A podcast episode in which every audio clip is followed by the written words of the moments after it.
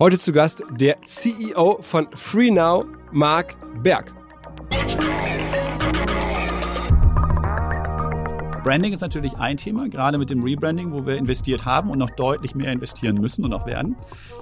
Denn wir glauben, Top of Mind zu sein, ist eine der großen Voraussetzungen, um im Plattformgeschäft zumindest in den nächsten drei bis fünf Jahren eine führende Position einzuhaben.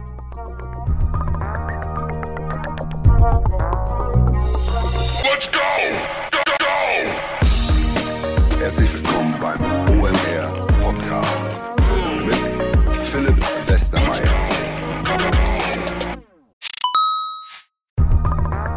Ihr werdet euch wahrscheinlich fragen, warum unser Partner SalesViewer hier so oft im Podcast wirbt. Aber das ist relativ einfach zu erklären, denn wenn wir hier mittels Podcast Reichweite für SalesViewer erzeugen, dann besuchen natürlich auch hunderte von Menschen die Website von SalesViewer und SalesViewer kann dann mit dem eigenen Tool die Website-Besucher oder deren Firmen vor allen Dingen mit Klarnamen entschlüsseln. Also Podcast-Werbung führt zwangsläufig zu immer mehr Website-Besuchern und Website-Besucher lassen sich in Firmen-Klarnamen von SalesViewer entschlüsseln und zu neuen B2B-Kunden machen. Und natürlich auch wir bei OMR sind sehr zufrieden mit SalesViewer, nicht nur als Kunde, sondern auch als Partner. Wir setzen deren Tool ebenfalls ein zur eigenen B2B-Lead-Generierung und entschlüsseln damit die Website-Besucher von OMR, OMR Reviews oder anderen Tochterfirmen. Man sieht einfach, wer eure Webseiten besucht hat und wofür sich potenzielle Kunden interessiert haben. Neben uns, also OMR, sitzen aber auch noch deutlich größere Firmen wie Stepstone, Avato Systems, Sport5, Talon One oder die Vodafone-Tochter Grand Centrix bereits auf SalesViewer und generieren damit täglich neue B2B-Leads.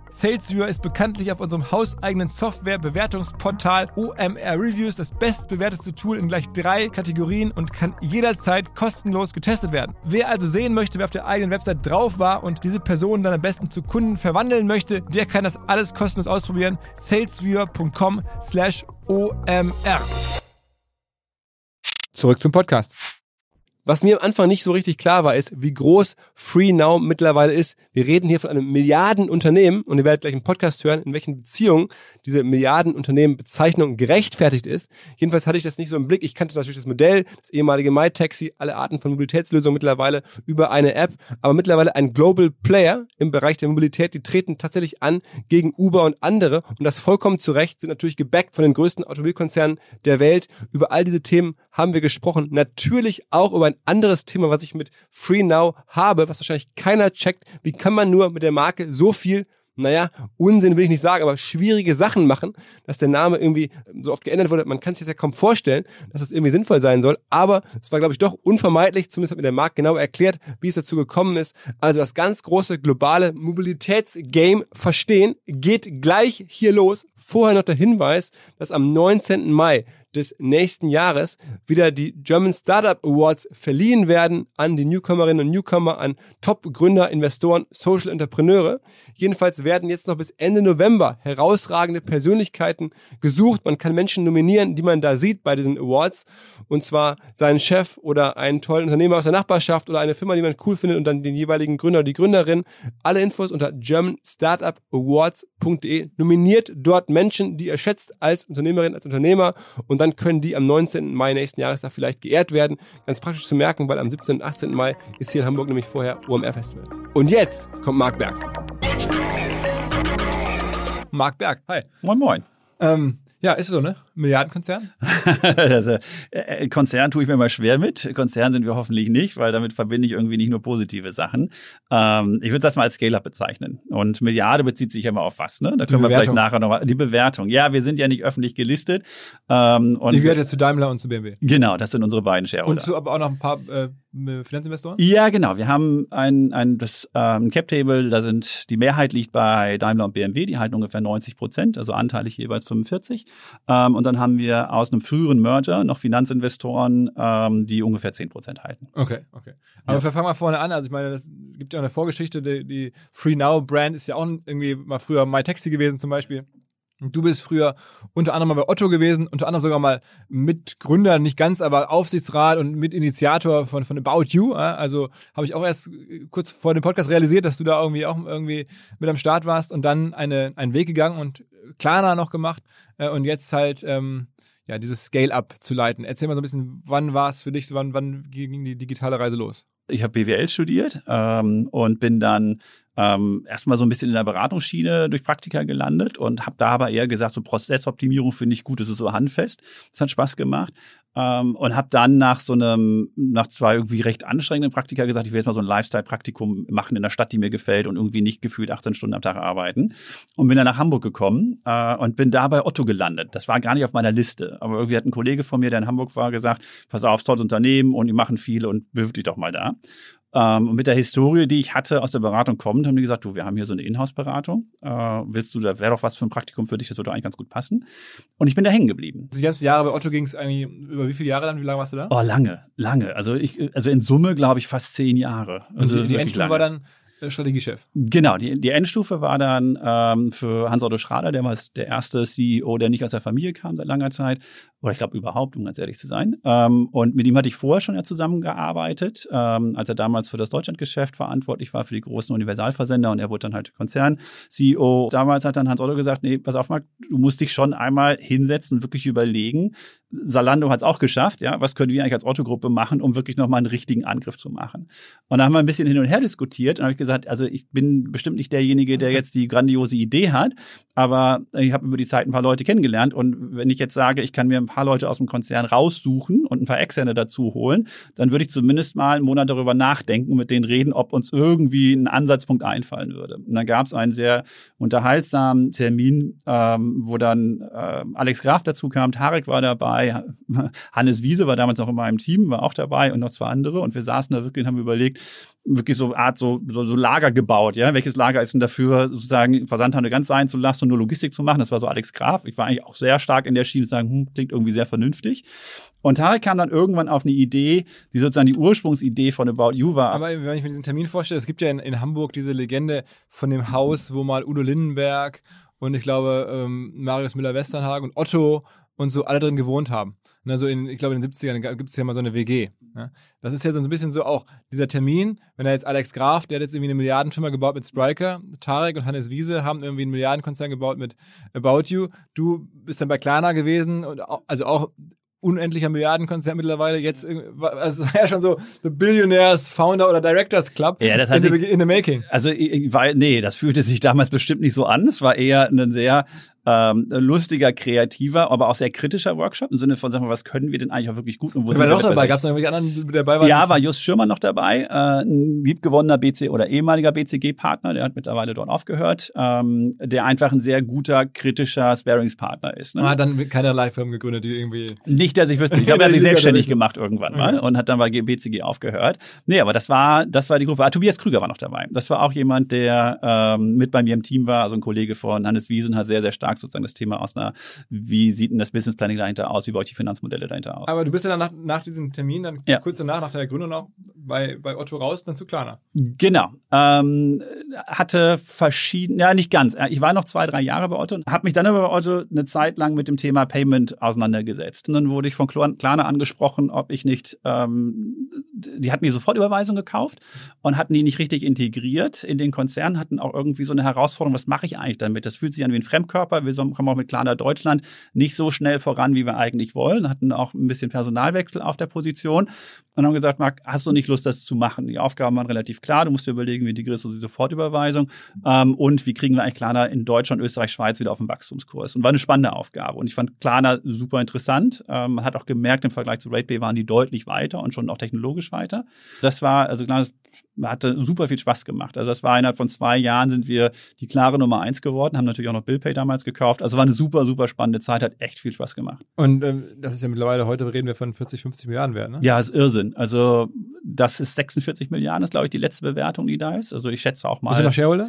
Äh, ich habe noch Anteile, ja. Okay, dann ist das ja für dich eine gute Zeit gewesen. Nee, war eine spannende Zeit. Ich hätte natürlich gern mehr Anteile, aber das ist halt immer so eine Frage. Nee, es war eine, eine super spannende Zeit, ähm, hatte auch ein super gutes Team, ähm, eine unglaubliche Geschwindigkeit. Das war für mich das größte Learning aus, der, aus dem Otto-Universum, wo ich eigentlich immer das Gefühl habe, ich bin einer der Schnellen, die da unterwegs sind, im Vergleich zu Klarna, wo ich mir irgendwie vorkam, also im Bahnsteig stehe und so ein ICE fährt an mir vorbei. Ähm, also diese, Sebastian hatte diese, das Mindset Der geprägt. Gründer, Simon. Genau, genau. Sebastian Jatowski hatte sozusagen das Mindset geprägt. Ähm, schnell zu entscheiden per se ist ein Qualitätsmerkmal. Und wenn es falsch ist, musst du halt schnell korrigieren. Aber ähm, äh, sagen wir so, äh, eine 80-20-Entscheidung ist eine sehr, sehr gute Entscheidung. Er hat nicht Wert drauf gelegt, alles bis zum Ende durchzuanalysieren, was eher vielleicht die Historie war, aus der ich bei Otto sozialisiert wurde. Und das war am Anfang schwer, ne? weil ich gesagt habe, ey, das Rebranding von sofort zum Beispiel, ne? das war jetzt nicht, dass wir unglaublich viele AB-Tests gemacht haben, im Sinne von, was ist eine Performance-Impact, Impact, wenn wir jetzt das Rebranding machen und so weiter. Und Orange wurde auf einmal pink und Sofortüberweisung ist verschwunden, eine sehr, sehr starke Marke eigentlich im deutschen Payment-Markt. Ähm, aber er hat gesagt, pass auf, die Strategie ist ganz klar, ich will es auf einer Marke haben, ja, und wir werden das jetzt machen, ja, und vielleicht werden wir ein Jahr ein bisschen strugglen, aber es ist trotzdem der richtige Weg und wir ziehen jetzt einfach durch.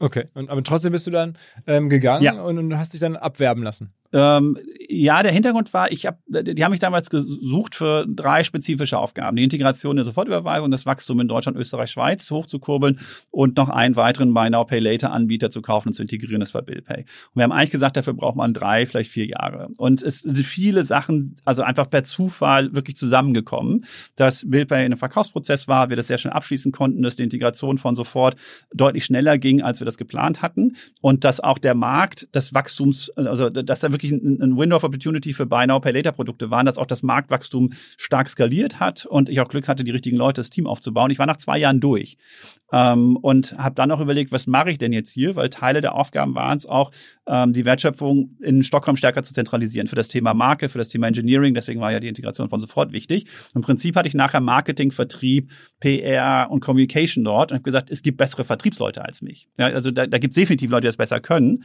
und habe dann nach einer Aufgabe gesucht, wo ich mich wieder ganzheitlich um Unternehmen kümmern kann und nicht nur sozusagen nur die Commercial oder die ähm, die Umsatzseite zu betreuen. Und dann kam damals MyTaxi. Genau, damals kam MyTaxi, ähm, hatte einen Anruf bekommen und eigentlich war ich gar nicht so, ich war im Urlaub und hatte gar keine große Lust darüber nachzudenken. Und dann haben die aber gesagt, ja, aber es geht um eine, eine Firma in Hamburg und die ist eine, eine Household-Brand sozusagen im App-Bereich in Deutschland. Und da habe ich schon gesagt, wer kann das denn sein? So viel gibt's ja gar nicht. Ähm, aber als sie dann gesagt haben, es ging um MyTaxi, da habe ich gesagt, das ist spannend, weil das ist so die eine App, die ich ganz früh als Nutzer drauf hatte, wo ich total begeistert war, ich das erste Mal diese App genutzt habe. Und gesagt, was ist das denn für eine geile User-Proposition? Ich sehe, wo das Taxi kommt, ich muss nicht draußen stehen, ich kann das in meinem PayPal-Account zahlen. Ich fand immer Bargeld total nervig, also von jeher. Dann habe ich gesagt, das ist richtig spannend. Ähm, habe gesagt, das würde ich mir gerne mal anhören und kam dann in die Gespräche. Und wie groß war MyTaxi damals? Äh, MyTaxi hatte, glaube ich, ähm, mit den Akquisitionen, die sie gemacht haben, schon relativ groß. Ich glaube 650, 700 Mitarbeiter. Oh, okay. Ja, war schon ein großes Unternehmen. Wir hatten ja einige Zukäufe gemacht. Ne? MyTaxi war ja sozusagen der Nukleus. Ähm, der, ich weiß nicht, kennst du die Gründungsgeschichte von MyTaxi? Ich kenne die Gründer so ein bisschen hier in Hamburg, ja, so nicht, sag mal, nee, das. Die Gründung ist ja so, dass die beiden, also äh, Nick Vesels und Sven, irgendwie angeblich in München unterwegs waren abends und waren da ordentlich feiern und sind irgendwie nachts aus dem Club rausgestolpert und haben irgendwie versucht, eine Taxizentralennummer rauszufinden und es hat nicht funktioniert und da haben gesagt, also das ist auch totaler Murks, eigentlich möchte man mal so eine App haben. Und ursprünglich war MyTaxi gedacht als Lösung, als B2 oder als SaaS-Lösung, als B2B-Lösung für Taxizentralen. Also die wollten, die sind zu Taxizentralen hin und haben gesagt, pass auf Leute, euer Kreuzer ist eine Sache, wir bieten euch eigentlich die, die Softwarelösung, dass ihr direkt ähm, über eine App euren Kunden ansteuern könnt. Ihr müsst nicht immer äh, Anrufe annehmen. Und die Taxifahrer, also die Taxizentralen haben das abgelehnt und gesagt, ach, zwischen uns und unseren Kunden passt kein Blatt. Und die, das, das funktioniert auch nicht. Und da haben die angefangen, einen eigenen Test aufzubauen, um zu sagen, dass die Software auch funktioniert. Und haben gemerkt, dass das echt gut skaliert. Ähm, haben damals über Family und Friends ein bisschen Geld eingesammelt. Da kam halt das iPhone, hier liegt ja gerade eins auf dem Tisch von dir, äh, kam raus und die haben das als Vertriebshebel genutzt. Haben gesagt, pass auf, wir geben jedem Taxifahrer ein iPhone, wenn der für uns fährt und Touren annimmt. Und das war die Gründungsgeschichte. Und das hat dann so gut skaliert, dass sie gesagt haben, wir vergessen diese B2B-Geschichte, sondern fokussieren uns eigentlich auf den Direct-to-Consumer-Bereich. Aber warum heißt denn MyTaxi jetzt nicht mehr MyTaxi? Aber also die schwierigen Fragen. Warum heißt MyTaxi nicht mehr War MyTaxi? nicht, war das nicht eine starke Brand eigentlich schon? Ja, starke Brand. Also da, das Schöne bei der Brand MyTaxi war ja, du hast eine Mar also einen Kategoriebegriff zur Marke gemacht, ne? weil das Name Taxi da drin Ja. ist. Ne? Das heißt, organische Suchen, die du hast für Apps oder für sonst welche Services, ja, wenn du sagst, ich suche Taxi in Hamburg, dann ist halt MyTaxi allein als Name, weil Taxi drin ist, immer oben gewesen. Ne? Ja. Das heißt, viel organischer User-Inflow gewesen. Das Problem mit den Kategoriebegriffen ist aber, dass du auf die Kategorie mehr oder weniger festgelegt bist. Ne? Also wenn du jetzt überlegst, wie hat sich eigentlich mittlerweile FreeNow entwickelt, wir haben ja, Taxi ist ja nur noch ein einziger Vorfaktor, der bei uns auf der Plattform verfügbar ist. Ja, daneben haben wir das Private Hire Geschäft, also das lizenzierte private Mietwagengeschäft, was eher Richtung, ähm, was weiß ich, den Ubers dieser Welt geht. Dann haben wir Scooter integriert, wir haben E-Bikes integriert, wir haben Carsharing integriert. Also wir werden jetzt Public Transportation Test machen. Das heißt, wir werden, die Plattform hat sich so weiterentwickelt, dass das unter der Marke MyTaxi auch schwer zu vermitteln gewesen wäre.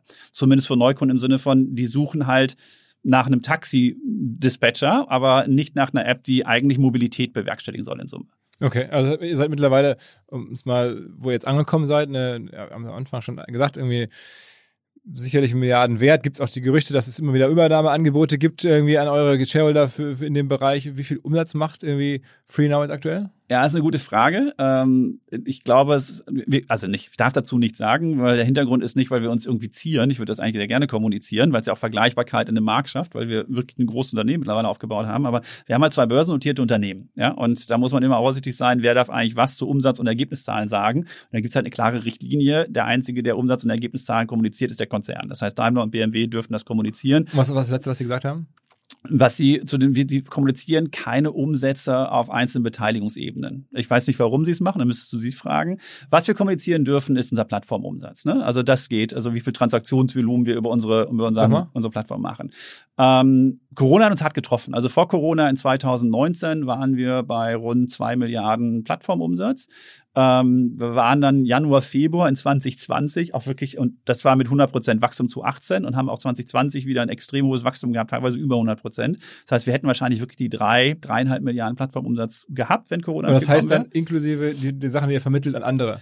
Ja, wir machen ja nur Vermittlung, uns gehört ja nichts. Ne? Auch die Taxen gehören uns ja nicht. Also das war ja das Also, Schöne, okay, warum wir in dem Markt muss erfolgreich wissen, sind. auch die anderen Sachen, die euch manchmal so aufgrund des Namings zugeordnet werden, habe ich auch, also eine, eine, eine Share Now, also Ja. die Auto, äh, ist, Carsharing. äh, Carsharing, genau, Ja. der- also ne, das, äh, also aber Share Now heißt es ja, Ja. Äh, die, die App sozusagen, die ähm, ist aus einer separate Firma. Das ist, Genau. gehört zur selben Familie irgendwie, Genau. aber es ist halt seid nicht ihr. Aber ihr seid deutlich größer, aber die, die haben, die besitzen die Hardware, also die Autos zum Teil. Genau, also äh, das ist manchmal ein bisschen kompliziert. Also bin ich auch der Letzte, der versucht, äh, das dann irgendwie zu verargumentieren, dass das vielleicht das ähm, klarste Rebranding aller Zeiten ist.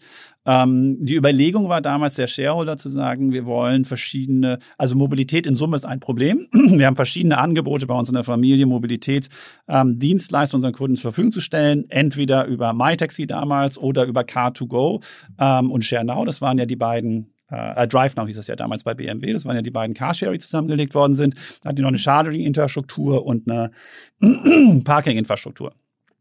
Und die Überlegung war, lass uns doch ein Markendach finden, wo sich sozusagen diese gesamten Dienstleistungen aus Kundensicht wiederfinden. So, und die Überlegung war, dass man halt das Thema Now, was von der BMW-Familie kam, weil die hatten ja schon Drive Now und Park Now und Charge Now, dass man gesagt hat, das nimmt man als Überbegriff. So, und deswegen mussten wir uns einen Markennamen überlegen, der irgendwas mit Now zu tun hat. War Was, da eine Agentur beteiligt oder war das irgendwie alles nee, das war keine Agentur, um ganz ehrlich zu Das sein. ist ja schon, also ich meine, ich habe großen Respekt vor der vor der unternehmerischen Ja. Leistung vor allem, wenn man sich anguckt, ne, das ist gerade so ein bisschen charmant abgebogen. Also jetzt zwei Milliarden Plattformumsatz, vermittelten Umsatz, nur mal die Frage, eine Provision, die ihr dafür bekommt, das ist ja euer Geschäftsmodell, ihr, Mhm. ne, ihr macht ja nicht umsonst, Genau. also äh, liegt der dann bei eher bei 5% oder eher bei 20%? Eher bei 20 Prozent. So, dann kann man sich ja ausrechnen, dass es schon auch umsatzmäßig groß ist. Wie viele Ja. Leute arbeiten aktuell jetzt bei, bei Bei FreeNow? uns arbeiten ähm, rund 2000 Leute. So, also Ja. eine 2000 Mann Firma. Ja. Äh, Genau das Thema getroffen, was ja gerade auch so der Zeitgeist ist. Also Ja. ist ja eigentlich super geil, dass deutsche Konzerne jetzt auf einmal so ein, ja, so ein eigenes Uber Ja. irgendwie da haben. Also, äh, auf, auf, ne, wenn man das so nennen möchte. Ähm, von der, Naja, hoffentlich besser. Wir sind, was das Multimodalität-Thema angeht, deutlich vor Uber. Ne? Das Ja. ist ja etwas, was für uns eine große strategische Entscheidung. Ach, Entschuldigung, ich wollte gar nicht unterbrechen. Wir haben einen neuen Partner hier im Podcast, an dem wir mit OMR auch zu einem ganz, ganz kleinen Teil beteiligt sein dürfen. Die Rede ist von Along, eine Firma, die folgendes Problem löst. Und zwar B2B-Verkaufsprozesse sind sehr kompliziert meistens. Es werden verschiedenste Materialien hin und her geschickt, Präsentationen, Videos, Angebote, Case Studies, Kalkulationen in verschiedensten Iterationen mit verschiedensten Menschen in den jeweiligen Verteilern. Ihr kennt es alle, E-Mail-Schleifen, E-Mail-Ping-Pong. Das macht den Prozess häufig kompliziert und zieht ihn sehr in die Länge. Und vor allen Dingen gibt es gar keine Insights aktuell über das Verhalten der Käufer. Also man sieht gar nicht als jemand, der das Angebot unterbreitet, was auf der Gegenseite so passiert. Und genau das ändert jetzt Along. Die bauen die sogenannten Along Spaces, also digitale Sales Rooms, in denen alle Materialien hochgeladen werden können, in denen sich die verschiedensten Parteien austauschen können. Es entstehen einfach drei Vorteile. Man muss nicht mehr in irgendwelchen E-Mails nachsuchen. Angebotene Lösungen und Zahlen und Grafiken können schnell überall in Meetings geteilt werden. Und als Verkäufer sieht man natürlich, wer wann sich über welche Sachen informiert hat, worauf zugegriffen hat. Und man kann Informationen auch live anpassen. Along funktioniert also hier wie ein Co-Pilot, analysiert das Engagement der Interessenten und stellt sogar Empfehlungen für den nächsten Schritt zur Verfügung. Technisch aufsetzen kann man das alles in wenigen Minuten, auch mit dem jeweils eigenen CRM verbinden. Das macht Along. Wir glauben auch deswegen dran, weil es im Bereich Digital Sales Rooms die Nummer eins ist auf unserer hauseigenen Softwareplattform auf OMR. Reviews natürlich alles DSGVO-konform. Wer mehr wissen oder vielleicht eine Demo angucken möchte, alle Infos along space, ein Wort along space, space auch ausgeschrieben, alongspace.com slash OMR. Und wenn ihr jetzt über diesen Link kommt, also als OMR-Hörerin oder OMR-Hörer kommt, dann bekommt ihr drei Monate gratis, wenn ihr für ein Jahr bei Along abschließt. Zurück zum Podcast. Also, für, also bei Uber reden wir über eine Firma, die ist, glaube ich, gerade an der Börse 90 Milliarden wert. Ne? Also es ist schon, schon ein richtig dickes Ja. Brett. Ich glaube, ein bisschen niedriger, aber trotzdem sehr hoch. Ne? Ich Ja, glaube, sind bei 70. Okay, dann habe ich vielleicht länger nicht mehr reingeguckt, aber guck mal natürlich jetzt hier leider Aber nach. trotzdem, sie sind unglaublich hoch bewertet.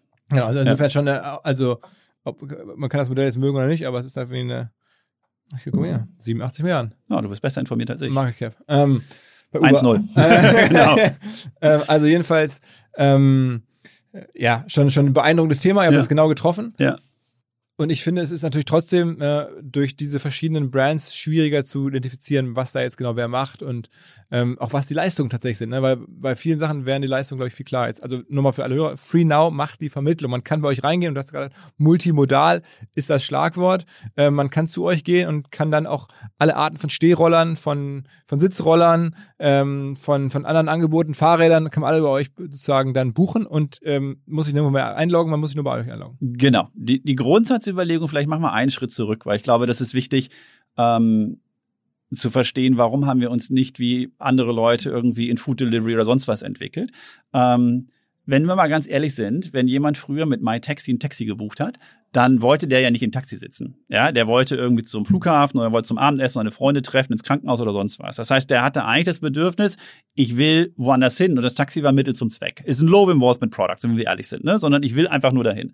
Ähm, und wenn wir gesagt haben, wenn das denn das Grundbedürfnis ist, dann lassen wir ganz viel Markt liegen, weil nur wenig Leute fahren Taxi. Ja, aber das Grundbedürfnis von Leuten von A nach B zu kommen, ist eigentlich extrem groß und das ist nicht gelöst in Städten. Ja, wir sehen mehr und mehr Formfaktoren, wie die Scooters, die du angesprochen hast, oder die E-Mopeds oder Carsharing. Und ich bin mir sicher, wir haben jetzt auch schon wilde Themen gesehen von Partnern, die jetzt launchen wollen, die irgendwie Ein-Personen-Pots bauen, die irgendwie gegen Regen und Wetter geschützt sind und voll elektrisch. Also wird noch viel kommen, glaube ich, an Innovationen in dem Bereich. Personenpots? Ein Personenpot ist ein überdachter Scooter im Prinzip, der aber nicht umkippen kann, der auf zwei, äh, auf vier oder auf drei Rädern steht. Ah, okay, okay. Der einfach noch mehr Flexibilität dir gibt, um in der Stadt dich zu bewegen und möglichst wenig du Platz auch zu nutzen. okay. Mhm. Genau. Und, und ich glaube, da ist die Innovation noch nicht zu Ende. Wir werden noch viel, viel mehr sehen. Sag mal ein Wir- paar andere, die man noch sehen wird. ich glaube, wir werden Scooter sehen, die für zwei Personen ausgelegt sind. Ähm, wir werden verschiedene Formen an E-Bikes sehen, die viel leichter äh, zu fahren sind als aktuell, was wir im Markt haben, die nicht mehr ganz so schwer sind, die nicht so behäbig sind. Ähm, ich glaube, wir werden Arten von Minibussen sehen, also vielleicht Personentransport für acht bis zehn Leute, ähm, dann eher mit Virtual Bus Stops. Also die Gespräche, die wir führen, sehen wir, das ist unglaublich viel Innovation. Das Problem ist, ähm, ich glaube, dass, dass in der Innenstadt von Großmetropolen brauchst du eigentlich kein Auto.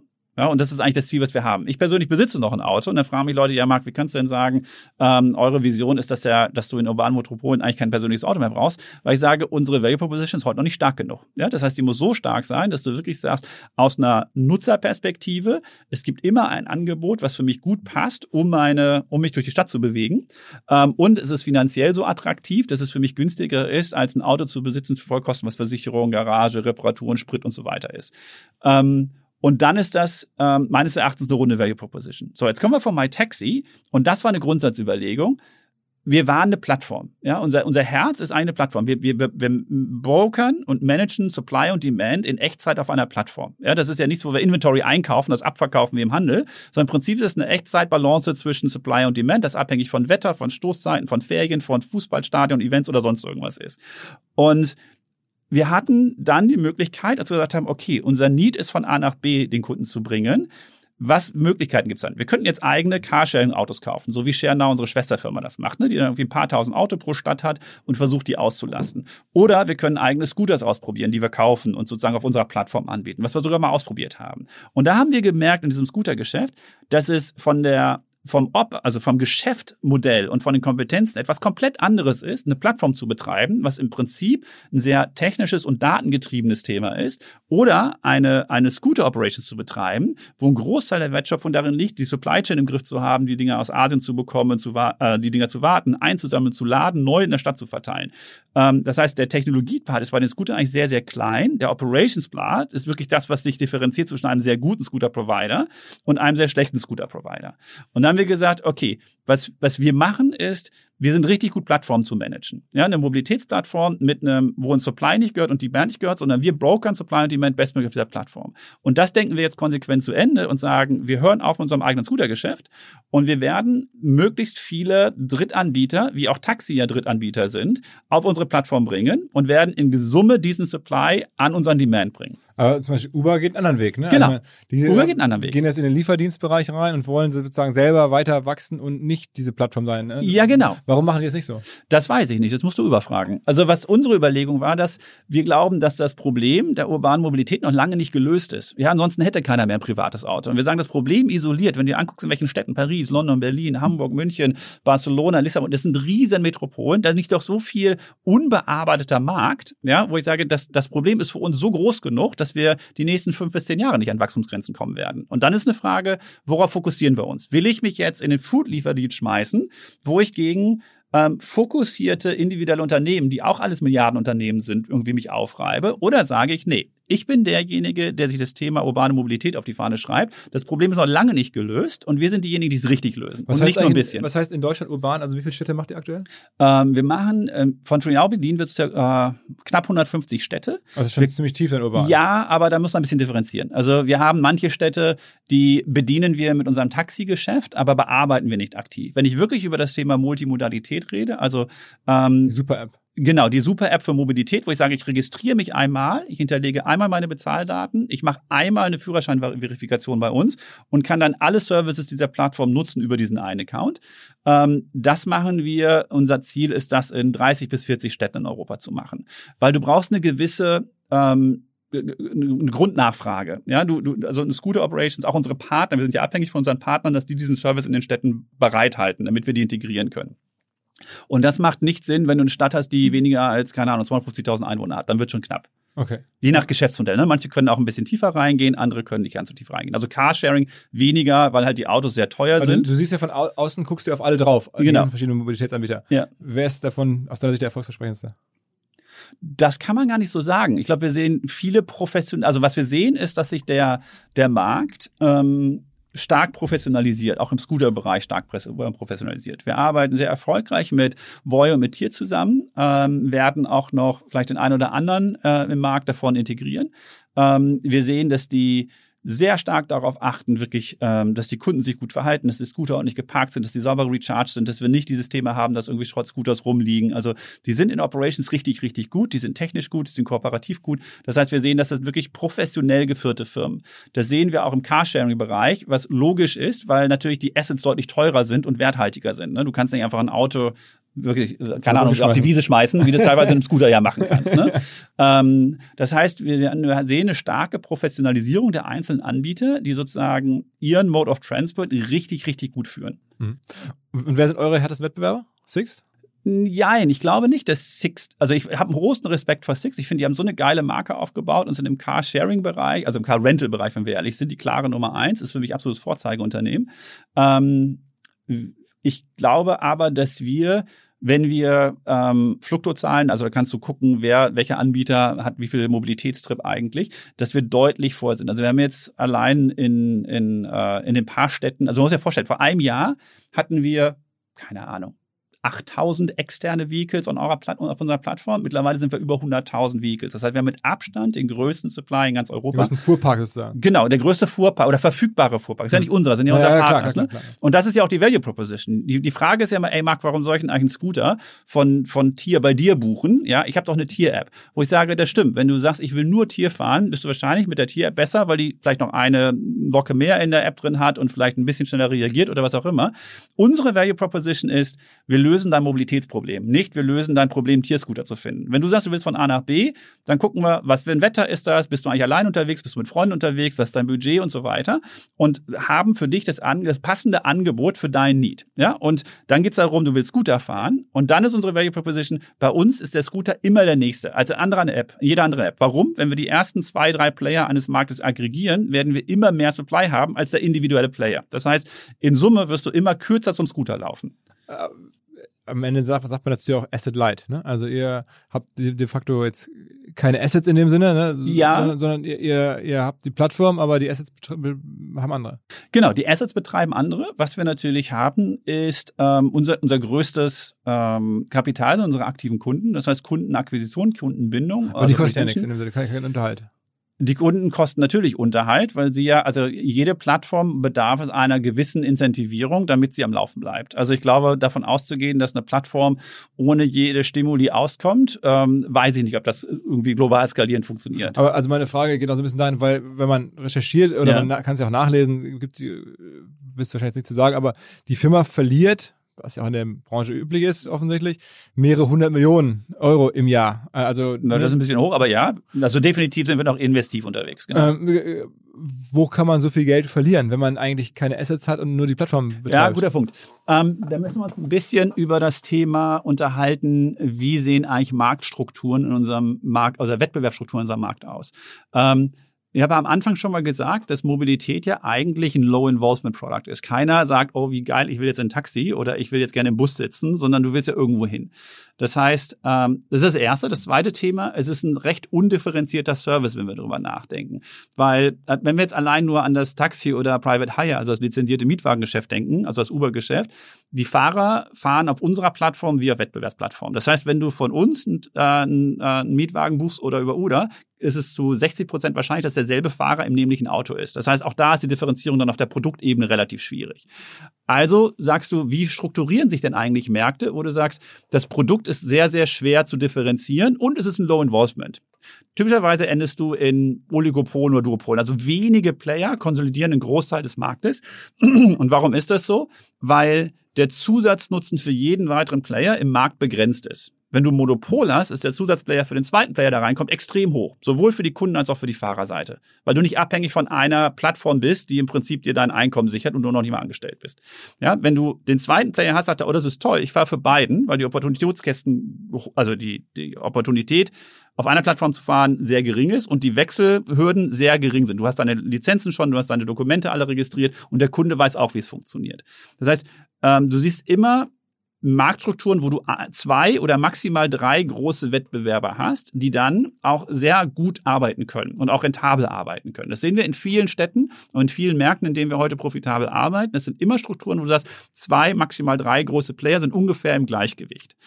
Ähm, aber was auch klar ist, wenn du Nummer drei, vier oder fünf bist, ist das kein Geschäftsmodell, in dem du sein willst. Na, drei manchmal, aber vier, fünf oder sechs definitiv nicht. Das heißt, es wird ein Race to the Top geben. Und was wir auch sehen ist, wenn du dich als Nummer eins oder zwei etabliert hast, ist es relativ schwer, als Nummer drei dahin zu kommen oder als Nummer vier dahin zu kommen, weil es einfach träge ist. Slow Involvement Product ähm, und es ist nicht schwer zu differenzieren. Warum soll ich denn nicht mehr für eine dritte, vierte, fünfte Plattform machen? Wo ist denn der Mehrwert für mich? Das heißt, du musst am Anfang sehr, sehr schnell skalieren. Deswegen sind wir durch diese, durch diese Jahre, bevor Corona kam, durch ein extremes Wachstum gegangen. Also wir haben die Firma innerhalb von vier Jahren, von 2017 bis 2020, fast verzehnfacht, was unser Tourvolumen angeht.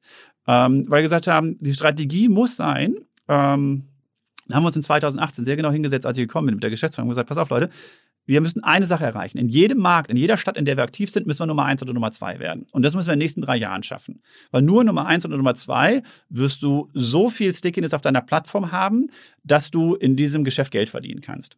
Und dann ist es auch attraktiv, in diesem Geschäft zu bleiben. Die, der Pfad dahin, und da kommen halt die Investitionen, ähm, ist aber, du musst sehr, sehr schnell dahin kommen. Wenn jemand anders diese Position besetzt, ist es sehr schwer, die von diesem Thron, also dieser von Position Und wer ist, wer, wer mit, wem- mit wem raced ihr da gerade? Also gegen wen raced ihr? Ja, also Uber ist natürlich ähm, in allen unseren Märkten aktiv. Ja. In, in Hamburg nicht. Ja, in Hamburg haben wir ein bisschen Probleme oder haben die ein bisschen Probleme gehabt, weil ähm, unser unser Senat sagt, wir wollen eigentlich dieses lizenzierte Mietwagengeschäft nicht haben, wir wollen das besser regulieren. Ich glaube, das ist eine Frage der Zeit, bis es auch hier eine Einigung gefunden worden ist, wie das aussehen kann. Ähm, wir, Uber ist aber in Berlin aktiv, ist in München aktiv, ist in europaweit aktiv, ist weltweit aktiv. Ne? Das ist halt eine Also Uber ist Plattform. ein, einer? Uber ist eine Plattform. Ähm, wir haben andere Wettbewerber wie zum Beispiel Cabify, die in Spanien oder äh, ja in Südeuropa gut sind. Wir haben aus Osteuropa kommend Bolt ähm, als einen unserer Mitbewerber. Ähm, es gibt Natürlich könnte man überlegen, ist jetzt zum Beispiel ein Sixt oder ist eine Moja oder sowas ein Wettbewerber? Das sehen wir eher nicht, weil ich glaube, deren Anspruch ist nicht urbane Mobilität für alle darzustellen. Zumindest sehen wir sie nicht in demselben Kundensegment arbeiten, wie wir das arbeiten. Wobei der Herbert Dies, ähm, dem ich ja vor kurzem hier im Podcast gesprochen habe, der hat zu mir gesagt, also er glaubt an das alles nicht, dass man das jemals profitabel hinbekommen kann. Er sagt, das kriegt man nur dann profitabel hin, wenn man gleichzeitig auch Autoverleiher ist ähm, und das sozusagen auf das Autoverleihmodell draufpacken kann. und nicht umsonst sagt er das, weil er hat ja auch wie Europcar gekauft. Ähm, War eine und, teure Investition. ne? Da muss ja eine Überlegung dahinter sein. Genau, genau. Und Ja. äh, gut, Six äh, ist ja auch aus dieser Heritage sozusagen, ähm, Verleiher zu sein. Ähm, aber du sagst, man kann das, wenn man die Nummer eins wäre, dann würde man das sehr profitabel betreiben können. Ja, also was wir von Partnern hören, also erstens, man kann es profitabel betreiben, aber was wir auch von Partnern hören, du musst es halt ernst nehmen. Es hilft nicht, eine App zu haben und sagen, ich biete jetzt auch weitere Services an. Ähm, deswegen haben sich auch einige Partner bei uns schwer getan, von uns zu, oder mit uns zu arbeiten, weil die gesagt haben, pass auf, wir haben uns in ein paar andere Apps integriert und da kam überhaupt gar kein Volumen raus. Ja, also da hatten wir Integrationsaufwand und müssen sozusagen die Integration jetzt auch weiter betreiben und bereitstellen, aber für uns kam kein Geschäft. Unsere Value Proposition zu den Partnern muss es ja sein, zu sagen, pass auf, wir sind für dich ein relevanter Vertriebsweg, der wahrscheinlich rentabler ist als viele, wenn nicht alle anderen Vertriebswege. Weil wir eine Commission, wir bezahlst uns zwar eine Commission, aber die ist fix und wir geben dir für Volumen. Du musst dich ums Marketing nicht kümmern, um Payment nicht kümmern, um First Level Customer Support nicht kümmern. Das heißt, ein Großteil deiner Kosten fallen weg, dafür kriegen wir eine Commission und in Summe müsste das eigentlich sehr attraktiv für dich sein, auch vom Ergebnis her. Das ist die Value Proposition. Dafür müssen wir aber Tourvolumen bringen. Ähm, und wir sind ja aus dem Plattformgeschäft kommend, haben wir viel Erfahrung, wie incentiviere ich eigentlich Kunden, ähm, bestimmtes Nutzerverhalten zu zeigen. Teilweise durch Vouchers, durch Promotions, durch Loyalty-Systeme und so weiter. Und das bauen wir gerade konsequent auch auf das Next-Bereich auf. Also Next ist bei uns das, der Multimodalansatz. Ähm, und das Feedback, was wir von Partnern bekommen, ist, teilweise rufen die uns an und sagen, ey, was ist denn bei euch los? Wir haben so viele Touren bei euch, ähm, weil wir eine Promotion laufen hatten und haben gesagt, das ist die Kampagne, die wir gelaufen hatten, die hatten wir auch mit euch abgestimmt, die sagen, ey, absolut abgefahren, was bei euch an Volumen läuft. Und deswegen glaube ich, dass das ist schwierig, wenn dein Kerngeschäft Nehmen wir mal das Beispiel Schernau, ja, um nicht über andere Wettbewerber. Also unsere, unsere Schwesterfirma, die Carsharing macht. Wenn die jetzt hingehen würde und sagen würde, ich würde gerne eine Plattform aufbauen, ich glaube, die würden ein ähnliches Problem hatten, wie wir als Plattform gesagt haben, wir bauen jetzt ein Scootergeschäft auf, als SCTV ist. Das Geschäftsmodell, die Art der Leute, die du einstellst, die Art von Prozessen, die du Unternehmen brauchst, die Steuerungslogiken, die Unternehmen hast, sind für eine Plattform komplett anders als für ein Asset-Heavy Rental-Geschäft oder Carsharing-Geschäft oder Scooter-Geschäft. Deswegen glaube ich auch, Also das dass um das was zu sagen, äh, im Extremfall durchzuexerzieren, ist die Prognose für ein Sixt oder so wäre jetzt auch, ähm, in, in, in fünf oder zehn Jahren gibt es entweder noch das Leihwagengeschäft oder es gibt die App, äh, aber nicht mehr beides zusammen. Nee, ich glaube, die Wertschöpfungskette wird sich aufsplitten. Ich glaube, es wird, ähm, es wird äh, Player geben, die einfach sehr, sehr gut in diesem Asset-Heavy-Geschäft sind. Das, weil 80 Prozent der Wertschöpfung von einem Scooter-Provider, wahrscheinlich auch von einem Carsharer, liegt in den Operations. Ja, liegt im Einkauf, in der Wartung, im Maintenance, in der Verteilung der Autos, der Abholen, Reinigung und so weiter. Wahrscheinlich liegt nur 20 Prozent der Wertschöpfung wirklich im Betreiben der App, ja, und vielleicht in, keine Ahnung, Pricing und so weiter. Bei uns liegt nur 95 Prozent der Wertschöpfung in der Steuerung des Marktplatzes, was ein rein digitales Geschäft ist. Und ich glaube, es wird Spezialisten geben, die sozusagen die Marktplatzlogik bedienen, ähnlich wie bei Amazon. Und dann gibt es Sortimentspezialisten, wie ein Adidas oder sonst was, die halt sehr, sehr gut Aber das sind. heißt, jemand, der jetzt aktuell beides macht, wird das nicht mehr beides machen können. Das ist meine Hypothese, die kann falsch sein. Aber ich glaube schon eine Spezi der Markt ist so groß und so komplex, dass Spezialisierung notwendig ist, um diesen Markt gesamtheitlich zu bedienen. Und ich glaube, wir brauchen exzellente Asset Provider, die einfach sagen, dass keine Scooter rumfliegen und Autos gewartet sind. Und es braucht einige wenige Plattformen. Wir brauchen auch keine zehn Plattformen, weil da hat der Kunde keinen Mehrwert. Deswegen nur die Nummer eins oder Nummer zwei als Plattform hat meines Erachtens eine realistische Chance durchzukommen. Wo verbrennt ihr jetzt die Kohle mal hart gesprochen? Ich meine, ihr habt jetzt irgendwie 2000 Leute, das kostet natürlich schon viel Geld, aber ihr habt ja auch, wenn ich jetzt mal richtig überschlage, ähm, über zwei Milliarden, zumindest ne, pro Corona, ähm, Plattformumsatz gehabt, davon 20 Prozent oder was größer bleiben bei euch, sind 400 Millionen. Damit kann man ja schon 2000 Menschen ganz gut bezahlen. Ähm, also wo verbrennt ihr noch mehr Geld? In den ganzen Promotions oder, oder in das, ins Marketing? Wo geht das Geld rein? Ja, Branding ist natürlich ein Thema, gerade mit dem Rebranding, wo wir investiert haben und noch deutlich mehr investieren müssen und auch werden.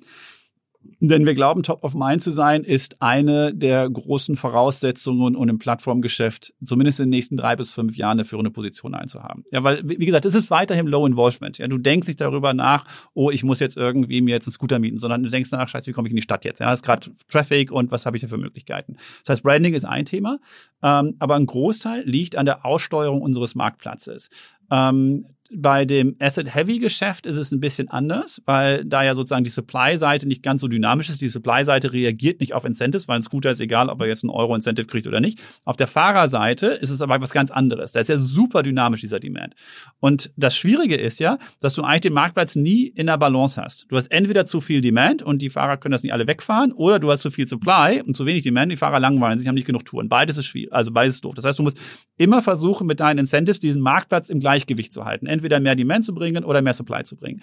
Ähm, und da geht meines Erachtens auch sinnvollerweise ähm, ein Großteil unseres Investments rein. Ähm, auch in, in sehr rentablen Märkten. Wir haben Märkte, die teilweise wirklich auf, auf Country-Profitabilität ähm, wirklich rentabel und auch wirklich gut rentabel arbeiten. Und dennoch sehen wir, dass du einen zweistelligen Prozentsatz in der P&L brauchst, um diesen Marktplatz attraktiv zu halten. Es geht darum, das muss irgendwie spannend sein. Du musst immer mal wieder einen Ping kriegen oder sagen, ach guck mal, jetzt eine spannende Promotion. Ach guck mal, wenn ich jetzt fünf Touren mache, kriege ich irgendwas umsonst. Wenn ich eine Carsharing-Tour mache, kriege ich einen Scooter umsonst. Also irgendwas muss das, muss das spannend halten. Also das, ach, das, das für die Fahrer halt. auch, also nicht nur für die. Auch für den Fahrer, genau, Tourvolumen. Was gibt ihr dem so, also als Incentive? Ähm, total unterschiedlich. Wir haben ja unglaublich viele Vertriebshebel. Wir haben die Vertriebshebel teilweise zu sagen, ähm, Take Rate, also die Kommission, die wir nehmen. Ja, man kann Tier-Take Rates machen, dass du sagst, in manchen Städten haben die Top-Fahrer eine niedrigere Take Rate als neue Fahrer oder umgekehrt umgekehrt. Man kann da hingehen und sagen, ähm, ich biete dir Quests an, also fahr fünf Touren hintereinander, um einen bestimmten Bonus zu bekommen. Äh, man kann Single-Tour-Quests machen, man kann Peak-Time-Quests machen, sagen, ich weiß, dass am Samstag zwischen 10 Uhr abends und 12 Uhr oder 2 Uhr nachts ähm, am meisten auf der Reeperbahn rumgefahren wird, da will ich halt Supply haben. Sagen, wenn du in den Zeiten fährst, kriegst du halt einen extra Bonus pro Tour. Da gibt's so viele Möglichkeiten, das intelligent auszusteuern, dass er sagt, der Fahrer sagt, das ist attraktiv, das ist für uns bezahlbar und der Kunde hat den Supply, den er braucht. Das heißt, das ist ein, ein richtig spannendes Thema. Ne? Also deswegen investieren also wir. Das ist ja, ist ja wirklich absolutes Top-Level, äh, Top-Notch Champions League äh, Marktplatzmanagement. Genau, und vor allen Dingen ist es Echtzeit, ne? Das ist super dynamisch. Also ich vergleiche das ab und zu so ein bisschen mit Energy Trading oder sowas oder Day Trading an der Börse, wo du halt ständig guckst und sagst, wo ist Angebot, wo ist Nachfrage und wie steuere ich das aus? Natürlich kannst du das jetzt nicht mit tausend Händen machen. Deswegen investieren wir halt auch viel in den Bereich Data Science, um zu sagen, wie bauen wir eigentlich Automatisierung ein und Algorithmen an, um das zu automatisieren, um halt schneller und noch besser zu werden. Und das Ziel genauer vor allen Dingen auszusteuern. Was heißt am Ende das Geld, ne, was wir gerade suchen, was ich gerade ja. suche? das geht ja, in Kundenakquise. Also wenn du sagst, wie kann es denn sein, dass man mit einem Plattform Plattformgeschäft, was rentabel funktioniert, so viel investieren muss, ist es, du musst am Anfang sehr, sehr schnell skalieren und du skalierst am Anfang in einem Low-Involvement-Product eigentlich nur, wenn du sagst, das ist ein unschlagbares Angebot. Entweder für den Kunden oder für den Fahrer damit zu fahren. Das heißt, du musst am Anfang investierst du sehr, sehr viel in Kundenakquisition und Neukunden-Retention, also dass die, die Neukunden, die akquiriert hast, auch aktiv hältst. Und da geht ein Teil rein, wo du sagst, wir hatten teilweise Promotions am Anfang, letzten 2019 in Berlin, wo du sagst, du konntest für fünf Euro durch ganz, also nicht durch ganz Berlin, es gab ein, ein Geofenster drum, aber große Teile durch Berlin durchfahren. Was mir bislang überhaupt gar nicht klar war, ist, jeder Hersteller von Produkten jeglicher Art kann ein Volksprodukt sein in Kooperation mit der Bild. Das ist insofern natürlich spannend, weil die Bild eine Wahnsinnsreichweite hat, fast 50 Prozent der deutschsprachigen Bevölkerung erreicht und halt dieses Label Volksprodukt vergibt an Partner. Seit 21 Jahren machen sie das. Mittlerweile gibt es 220 verschiedene Volksprodukte und es werden weitere gesucht. Es gab schon Zahnbürsten, Volksakkus, aber auf der Website habe ich gesehen, sie suchen zum Beispiel einen Partner für eine Volkszahnzusatzversicherung oder für eine Volkspizza oder für einen Volksstaubsauger. Also, wer solche Produkte herstellt und auch in größerer Kapazität produzieren könnte, denn erfahrungsgemäß spricht der Verkauf nach einer solchen Kampagne ziemlich an, wendet euch bitte an den Vermarkter der Bild. Die Firma heißt Media Impact. Und Media Impact sagt übrigens auch, dass 80% derjenigen, die schon mal eine Kampagne in dem Bereich gebucht haben, das wieder tun.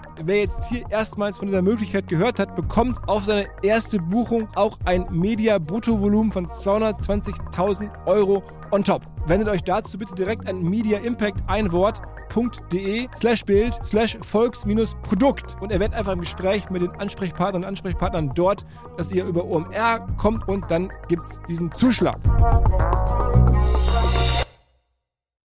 Zurück zum Podcast. Also, ähm, wenn man das so äh, hört und dann denke ich so ein bisschen an nochmal an Sixt, weil äh, da gibt es, glaube ich, das, das Zitat von dem äh, Erik Sixt, dem Gründer, ähm, oder dem, der das groß gemacht hat, äh, der sagt irgendwie, der weiß ja auch, er hat schon seit Jahrzehnten ein Low-Involvement-Produkt, nämlich sein, seine Mietwagen, das ist ja auch scheißegal, eigentlich von dem kommen die jetzt, die sollen halt nur fahren. Ob du jetzt einen Mietwagen von Sixto Europcar hast, ist dem Fahrer ja vollkommen egal. Ne? Das ist also ähnliche Situation wie du. Und der sagt, okay, weil das so ist und weil ich irgendwie nur begrenztes Geld habe, ich muss ja irgendwie profitabel sein, ne, das war ja, jetzt, früher musste man ja profitabel sein, äh, muss ich in der Werbung oder in der, im Brandbuilding super aggressiv sein. Mit der ganzen Wichtigkeit extrem aggressiv. Und das hat er über Jahrzehnte gemacht, ne? Also diese, man kennt das ja. Ähm, warum seid ihr dann mit der Logik nicht noch aggressiver in der Werbung? Warum seid ihr nicht noch edgier? Bei Gorillas ist ja auch so ein bisschen so. Der ist ja auch scheißegal, wo das Essen herkommt. Aber was deren Erfolg ist, die heißen halt Gorillas, die ähm, sind halt auch, sagen wir mal, aggressiv in dem, wie sie jetzt äh, Werbung machen. Ähm, ist das bei euch auch so, dass man es noch erwarten darf? Oder? Ja, wir werden, also es ist, es, erstens glaube ich auch daran, ich glaube, dass das richtig ist. Deswegen haben wir gesagt, wir haben eigentlich zwei Buckets, in die wir investieren. Das eine ist Branding und das zwei ist sozusagen Market uh, Place Incentives auf der Supply und auf der Demand-Seite.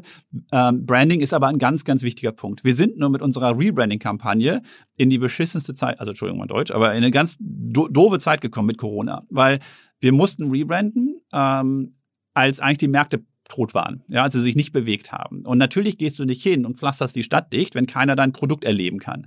Ja, und deswegen müssen wir überlegen, wir müssen das austarieren. Wir fangen jetzt an. In Frankreich haben wir eine größere Kampagne gestartet, wir machen in UK eine größere, wir machen jetzt in Deutschland eine neue Kampagne. Wir werden stärker in das Thema Branding investieren und in 22 auch nochmal richtig Gas geben.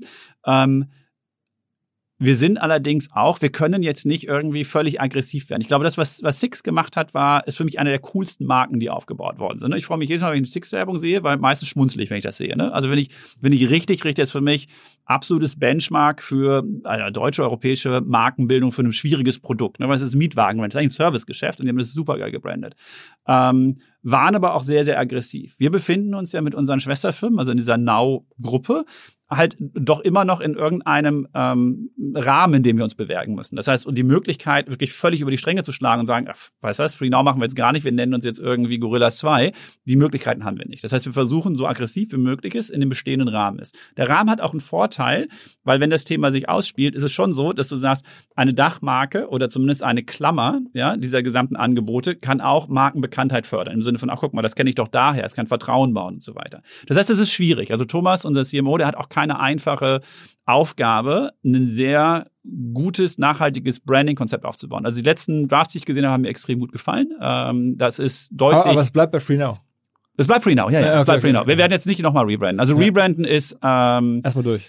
Ja, das, das ist schmerzhaft. Ne? Also keiner rebrandet gerne. Das ist etwas, was, äh, was wirklich einfach viel Aufwand betreibt. Ähm, und was die Kunden auch meistens nicht verstehen. Vor allen Dingen, wir haben zu einer Zeit gerebrandet, wo wir intern wussten, in welche Richtung geht das Unternehmen, aber diesen ganzen Multimodalitätsansatz nur in ganz wenigen Städten in ersten Ansätzen verfügbar hatten. Aber wenn ich jetzt voraussage, in den nächsten fünf Jahren ihr werdet immer mal rebranden, weil der Markt sich noch konsolidiert und irgendwann werden BMW und vielleicht irgendwie ähm, Daimler sagen, das Ding spinnen wir jetzt raus oder jemand anders kommt und kauft dann gibt es das nächste Rebranding. Ja, okay, also nichts ist so bestätigt wie der Wandel, hat glaube ich irgendwann einer gesagt. Ne? Also das ist ja bei uns auch so. Wenn du mal überlegst, wie, wie sich dieses Unternehmen in allein in drei Jahren und vorher ja auch schon äh, unglaublich verändert hat. Als ich gekommen war, ähm, war, war Free, also war My Taxi ein, ein reines Taxi äh, eine, eine, eine Taxi-Dispatching-App. Ja, also und dann haben wir, dann gab es die Akquisition von Chauffeur, äh, Chauffeur, Chauffeur Privé, die französische Nummer zwei, wo wir das erste Mal aus dem Taximarkt rausgegangen sind, ja, wo wir gesagt haben, wir gehen jetzt in das License, äh, in das Private Hire Geschäft rein. Wir haben jetzt das Multimodal-Thema aufgebaut. Es sind so viele, die, Firma wird sich bestimmt noch mal komplett drehen in den nächsten, keine Ahnung, fünf Jahren. Das ist ja auch für euch ein am Ende ein struktureller Nachteil, wirst du jetzt sagen, ist nicht so, aber aus meiner Sicht ist, könnte es doch so sein, ähm, dass ihr zu diesen Konzernen gehört. Weil natürlich können die nicht ohne Ende ähm, Geld verlieren und ähm, die können den Wert, den ihr darstellt, nicht so richtig heben. Also bei der Uber ist es so, die verlieren Geld seit immer sind trotzdem, haben wir gerade irgendwie drüber gesprochen, irgendwie fast 90 Milliarden wert. Das ist ja eigentlich verrückt. Und man weiß auch gar nicht, wie sollen die eigentlich jemals so richtig Geld verdienen. Die Sachen, wo man immer dachte, naja, dann machen immer selbstfahrende Autos, dann wird das alles irgendwie günstiger oder so. Braucht man, äh, haben sie gerade verkauft. Also es, äh, so, das heißt, die, die werden dieser Marktplatz bleiben. Dann machen sie ein bisschen Essenslieferdienste. Mal gucken, wie es nach Corona weitergeht. Ähm, bei euch ist es so, also vielleicht ist ja die, diese Milliarde ist ja untertrieben. Wenn ihr das Ding an die Börse bringen würdet, separat und könntet da ohne Ende Geld verlieren, hat ihr eine richtige Standalone-Börsenstory, wäre es ja wahrscheinlich eher, reden wir über 10 Milliarden oder so wert, würde ich jetzt mal voraussagen. Also wenn man die Multiple Uber anlegt, ziemlich sicher. Ähm, also erstens, ich glaube, kein Investor sagt, ich investiere in eine Firma, die nachhaltig auf Ewigkeit Geld verdient. Ne? Das ist dann irgendwie ein schlechtes Invest, weil das ist ein Spiel auf Zeit, wo es dann irgendwann keinen Spaß mehr macht. Ähm, auch unsere Investoren sind nicht naiv. Also wir haben sehr klare ähm, Datenpunkte, wo wir äh, dem Shareholder auch nachweisen können, dass unsere Investitionskurve wie folgt aussieht, aber dass der Return ist, den wir auch in Märkten bewiesen haben. Ja, also wir haben in der Corona-Zeit war es ja ganz erstaunlich. In der Corona-Zeit haben wir einfach gesagt, okay, wir müssen jetzt, weil der Markt sich nicht mehr bewegt, einfach unsere Incentive, unsere Aktivitäten runterfahren.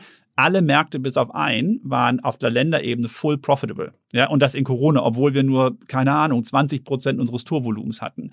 Aber das ist keine sustainable Position, weil wir in manchen Märkten noch nicht die Nummer eins oder Nummer zwei waren. Das heißt, wir müssen jetzt, wenn die Märkte wieder aufgehen, wieder investieren, um sicherzustellen, dass wir in die Nummer eins oder zwei Spot kommen. In den Märkten, wo wir sind, in Deutschland, in Irland, in, keine Ahnung, in Spanien, in Griechenland, in allen Märkten, wo wir in dieser Position sind, sind die Märkte in sich rentabel und wachsen trotzdem noch mit 20, 30 Prozent year over year. Das heißt, das ist ein sehr attraktives Geschäft. Du musst aber hingehen und sagen, da ist kein Platz für den dritten oder vierten. Das heißt, es ist so ein bisschen go big or go home. Entweder sagst du, ich zieh's durch. Genau, aber äh, ist das, genau, verstehe ich total. Und eigentlich seid ihr doch aus meiner Sicht noch in, auf, dieser, auf dieser Kippe zwischen Digitalfirmen, die das machen und die an der Börse auch ein entsprechendes Storytelling haben und das halt auch so verkaufen und denen deswegen auch Verluste nicht nachgesehen wird. Wo sagt, wir zahlen natürlich keine Dividende, wir hauen die Kohle raus, weil wir haben diese ganz große Vision und du, lieber Shareholder, kannst daran partizipieren ähm, und bist so das Amazon wie in den frühen Jahren oder mittleren Jahren so, ne? Ähm, und bei euch ist es ja so, aufgrund eurer Shareholder-Struktur wird ja wahrscheinlich von, von den Firmen auch noch erwartet, dass sie mal Geld verdienen. Also von jetzt irgendwie Daimler oder, oder, oder BMW, die sind ja nicht in dem Modus, dass sie sagen können, jetzt irgendwie, wir verlieren jetzt hier Geld ohne Ende, weil die, die müssen ja, die sind ja noch nach wie vor so ein bisschen Dividendentitel fast schon. Ähm, und da gehört ihr dazu. Und ich stelle mir jetzt zumindest so vor, dass dann ab und zu mal einer anruft und sagt, ey, jetzt mal auf die Bremse hier, dieses Jahr schon wieder irgendwie 300 Millionen Verlust, das, das wollen wir nicht, das geht nicht. Ähm, und du denkst dir, scheiße, ich muss es aber machen, aber deine Shareholder passen da gar nicht dazu. Ja, also das ist Gott sei Dank nicht so, wie du das vermutest. Ähm, da sind ja keine Laien am Werk. Ja? Das sind vielleicht nicht die, sozusagen, keine Ahnung, PIs, die sagen, ich drehe hier einen Invest nach dem anderen an der Börse, aber das sind ja wirklich sehr smarte Leute auf der anderen Seite, die das Geschäftsmodell schon sehr genau verstehen. Die sind jetzt auch schon das ein paar Jahre ich, dabei. Das, ich, das ist total, aber die, die können es halt nicht so in ihren Strukturen nicht so umsetzen wie jemand, der das dann Ich glaube, sie kriegen den Benefit nicht, den ein Finanzinvestor ja, kriegen genau, würde. genau, ne? genau, der genau. sagt, ich kriege eine hohe Bewertung, solange ich das Wachstum zeigen kann 100 und die genau, Story mache. Genau. Aber dann ist die Frage, brauchen Sie aktuell die Bewertung? Oder sagen Sie, das ist für mich ein strategisches Invest, was ich gar nicht verkaufen will, weil ich aber sehe, dass es mir, dass, wenn wir sagen, dass privater Autobesitz vielleicht in Zukunft sich verändern wird, zumindest im innerstädtischen Bereich. Dann müssen sich ja auch die großen OEMs und deswegen, ich meine, du hast ja deinen Podcast mit Herrn Nies, auch überlegen, wie gehe ich denn damit um? So, und vielleicht sagen die, ähm, das ist ja eine interessante Überlegung, wie viel muss ich eigentlich, bin ich bereit zu investieren, um mir eine Realoption für die Zukunft aufrechtzuerhalten. So, und dann geht's darum, es ist ja nicht so, dass wir hingehen und sagen, ey, wir investieren dieses Jahr nochmal x Millionen Euro und danach auch nochmal aber danach haben wir keinen Plan, wie es weitergeht. Ja, wir können ja in unseren Kohorten sehr genau sehen, wann wird eine Kohorte positiv, wie viel muss ich investieren ähm, und wann dreht sich das Gesamtgeschäft positiv, wo ich sage, ich kann auch den Overhead mit carryen. Das ist ja keine Geschichte, die sich in zehn Jahren irgendwann trägt. Ne? Also für uns, unser Ziel ist, also prior Corona hatten wir eigentlich gesagt, dass wir Ende 22 auf einer Monatsebene rentabel arbeiten wollen, auch Full Profit. Wir haben jetzt anderthalb Jahre verloren. Das heißt, das wird sich irgendwie Mitte 23 ähm, nee, Ende drei, eher in 24 reinschieben, aber das ist ja eine absehbare Zeit, ne? Und vor allen Dingen die, der Beleg, dass wir sagen, auch wenn wir Peru ist ein schönes Beispiel. Ja, wir sind mit Uber Nummer eins in Peru. Ja, also da ist die, die reingekommen, wo alle gesagt haben, jetzt geht der Market goes crap. Ähm, was wir gesehen haben, ist, dass wir unsere Nummer eins ohne Probleme, also nicht ohne Probleme, verteidigen konnten und den Markt trotzdem weiter rentabel bearbeiten können. Ja, das sind, also das heißt, wir haben genug Belege, dass wir ein stabiles, nachhaltiges Geschäftsmodell auf, aufbauen und betreiben können, obwohl wir noch lange nicht zu Ende optimiert sind. Da ist noch so viel Potenzial da drin. Das heißt, ja, Investitionssumme da. Und nochmal was zu unseren Shareholdern. Hättest du mich in 2019 gefragt, gibt es eigentlich auch Nachteile? Hätte ich vielleicht gesagt, ja, und manchmal würde man sich wünschen, irgendwie schneller aus einem Board-Meeting eine Entscheidung zu bekommen. Aber wir haben in der Krise auch echt gesehen, dass es viel bringt, dass du jemanden hast, der sagt, pass auf, das ist nicht die erste Krise, die wir gesehen haben, es wird auch nicht die letzte sein. Wir glauben nicht, dass Corona das New Normal sein wird, das wird sich wieder erholen. Wir halten jetzt mal die Füße still und sitzen das sauber aus. Also allein diese Ruhe, die die reingebracht haben, wo alle Leute gesagt haben, okay, ich meine, ich saß da im April und habe von drei Wochen gesehen, dass mein Umsatz um 90, 95 Prozent gefallen ist. Ja, und du stehst da und sagst, also die Städte waren dicht, hat sich keiner mehr bewegt. War Curfew, Lockdown, nichts ging mehr. Und wenn du dann einen Shareholder hast, der sagt, jetzt durchatmen. Ja, natürlich machen wir alle Sachen, die notwendig sind, um zu sagen, okay, wir halten jetzt die Kosten im Griff und so weiter. Aber nicht jemand, der dann irgendwie sagt, und jetzt müssen wir alles raushauen, wir machen hier dicht, sondern sagt, wir sitzen diese Krise aus. Wir haben die Möglichkeiten, das auszusitzen, wir haben die finanziellen Mittel, das auszusitzen. Wir vertrauen euch, dass euer Geschäftsmodell das Richtige ist. War eine riesen Unterstützung. Und ja, dann also gibt's dann gibt's zur Belohnung für sowas auch ab und zu mal einen Bahnstreik. ja, Bahnstreike finden wir super. finden wir ganz, ganz großartig. Ähm, da gehen bei uns teilweise wirklich die Touren völlig durch die Decke. Und wenn man das dann noch clever mit einer Kampagne verknüpft und auch als Kundenakquisitionssituation nutzt, ja, weil das deswegen, das, das Geschäft macht so total viel Spaß, weil es unglaublich dynamisch ist. Ich komme aus dem Handel, wo du sagst, okay, du kaufst dir was irgendwie, keine Ahnung, Designzeiten, hast du irgendwie Produktionszeiten, dann hast du Logistik, dann hast du die Ware, dann verkaufst du die nächste Saison ab, aber du hast unglaubliche Vorlaufzeiten. Unser Geschäft ist ja teilweise Tages- oder Stundenaktuell. Ja, wenn wir sehen, Wetter dreht, ja, dann musst du überlegen, okay, Scooter Promotion macht jetzt relativ wenig Sinn, auch wenn wir ihn angesetzt haben, dann sind wir auf Carsharing oder auf Ride-Hailing setzen, weil im Regen wird keiner mit dem Scooter durch die Gegend. super spannend. Glaubst du nur an selbstfahrende Autos in den nächsten ich, drei, vier Jahren? Ja, das, okay, der, der zweite Halbzeit, der war spannend. Äh, in den nächsten drei, vier Jahren also, noch. Ich glaube definitiv, dass, ähm, dass wir es hinkriegen werden, dass Autos autonom fahren können. Und ich wäre, ich würde das sofort kaufen, weil ich finde selbst Autofahren also ich brauche das nicht. Aber auf dem Land dann irgendwie auf irgendwelchen Spezialstrecken? Nee, das weiß ich nicht. Also natürlich, das wird eher kommen. Ne? Natürlich werden wir also auf Autobahnen und so weiter LKWs sehen, die autonom irgendwie 800 Kilometer runterbrettern und das auch sehr sicher, wahrscheinlich sicherer machen können als jeder, als jeder Mensch. Das glaube ich, das wird sehr bald kommen. Zwei, drei, vier Jahre vielleicht.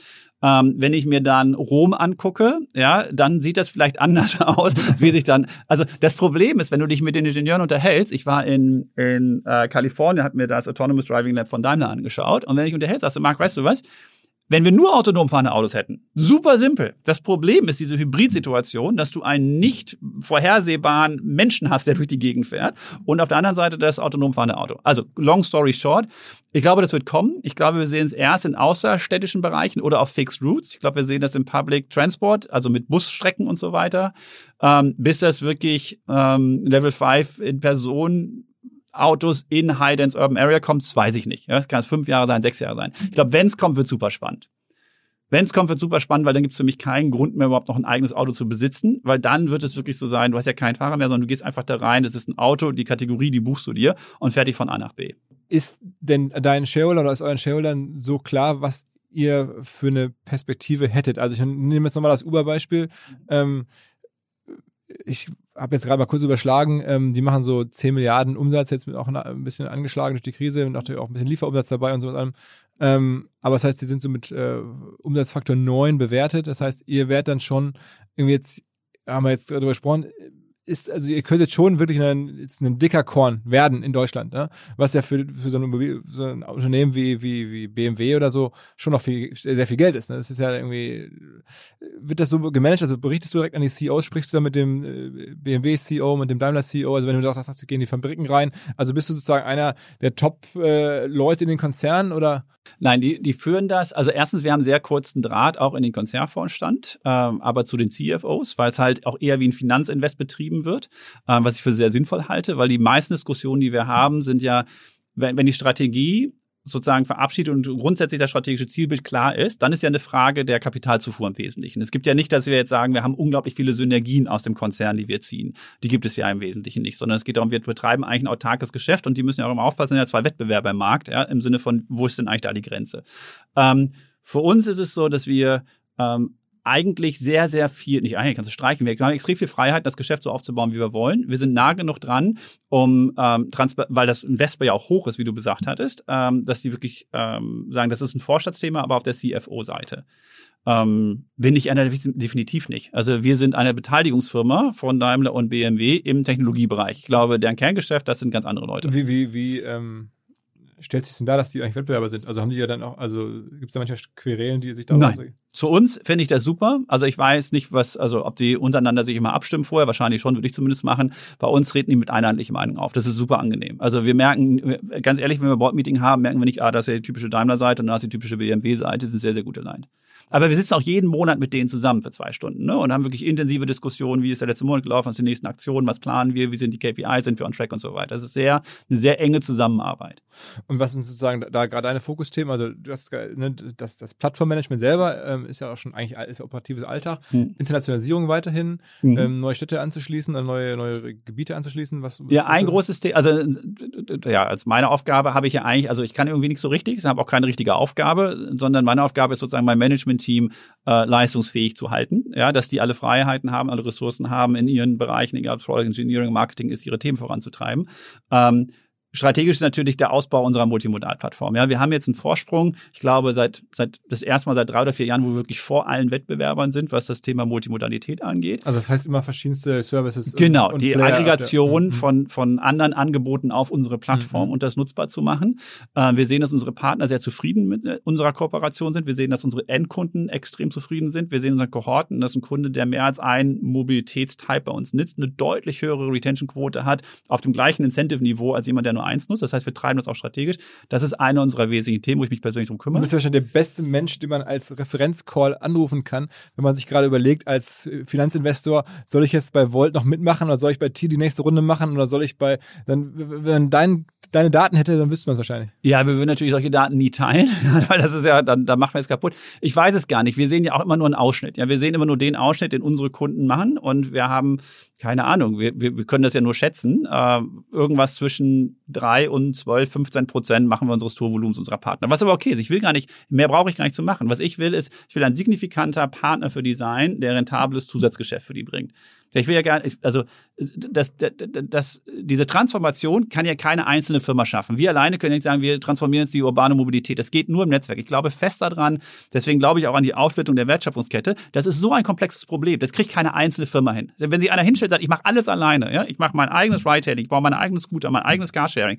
It's too big to have. Also das ist so kompliziert, ich glaube, und so kapitalintensiv, wenn ich sage, ich will alle meine Sachen selbst haben. Das heißt, es funktioniert nur in Kollaboration und in Netzwerken. Das heißt, wenn alle dasselbe Ziel haben, sagen, wir wollen eigentlich privaten Autobesitz in urbanen Städten sozusagen minimieren, da muss man kollaborieren. Ja, und Public Transportation wird sozusagen ist der nächste Punkt. Das ist etwas, das ist, das ist auf der Liste, aber das ist auch ein, eine Glaubensfrage. Ja? Glauben wir eigentlich, wir brauchen Public Transportation? Also die S-Bahn anschließend sozusagen. Ja, Busse, S-Bahn, U-Bahn, öffentlichen Nahverkehr. Mhm. Ja? Also gibt ja zwei, Jetzt zweierlei drauf gucken. Die erste Sache ist, ah, ist doch logisch, 50 Prozent der gesamten Bewegung in der Stadt, wenn es um Transportation geht, geht über den urbanen Nahverkehr, ja, oder öffentlichen Nahverkehr.